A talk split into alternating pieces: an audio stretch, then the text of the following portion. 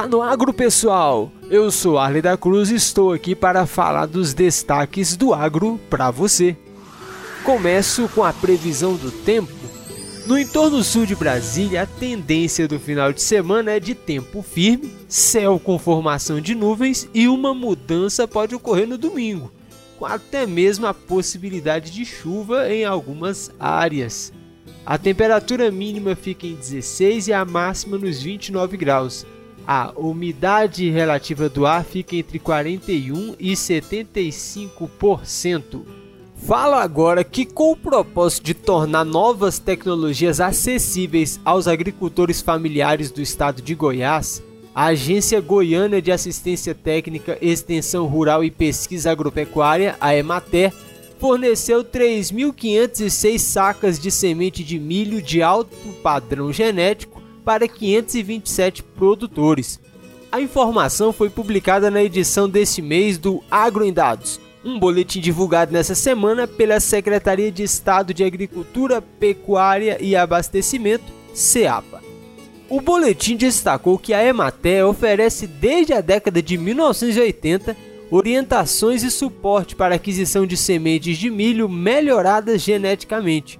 As sementes são comercializadas a preços abaixo do mercado para produtores de baixa renda. Além de impulsionar a produção, a iniciativa efetiva o papel social da agência de promover o aumento da renda e qualidade de vida dos integrantes da agricultura familiar. Ainda conforme a publicação, para a safra 2020-2021, a Emater comercializou sementes para 11 das 12 regiões de planejamento do estado.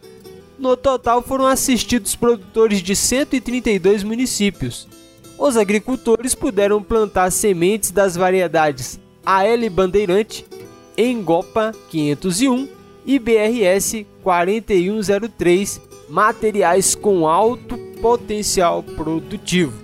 O Agro em Dados também traz outros números relativos ao segmento agropecuário de Goiás. De acordo com essa edição, a produção de banana deve alcançar 202,9 mil toneladas na safra 2021, fazendo o estado décimo maior produtor nacional. Atualmente, Goiás tem 2,5 mil estabelecimentos produtores de banana distribuídos em 109 municípios.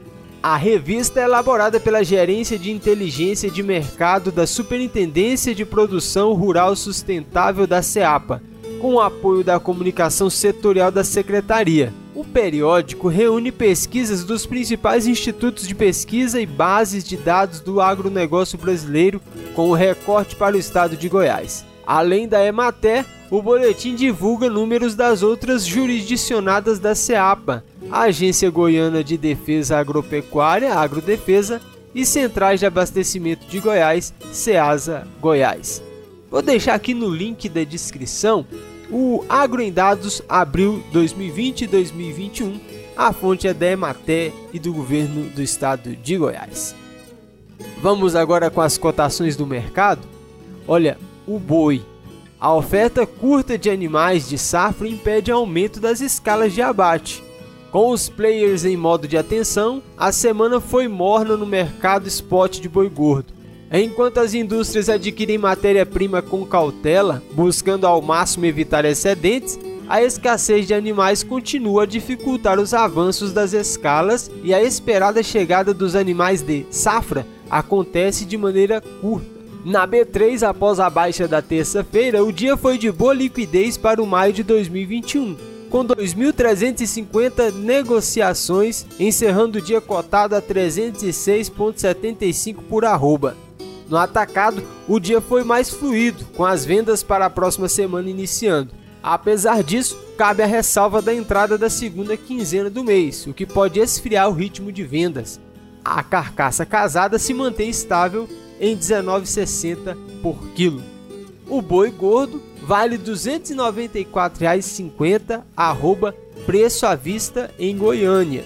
O suíno carcaça custa R$ 10,10 o quilo e o suíno vivo está sendo vendido a R$ 6,80 o quilo. O milho custa R$ 87,00 a saca de 60 quilos em Rio Verde, Goiás. Obrigado por acompanhar a semana com as informações do agronegócio no boletim da Rede Lusiane. Você pode ouvir novamente se desejar pelo Spotify, Google Podcast, Deezer e nas redes sociais como Instagram, Facebook e YouTube.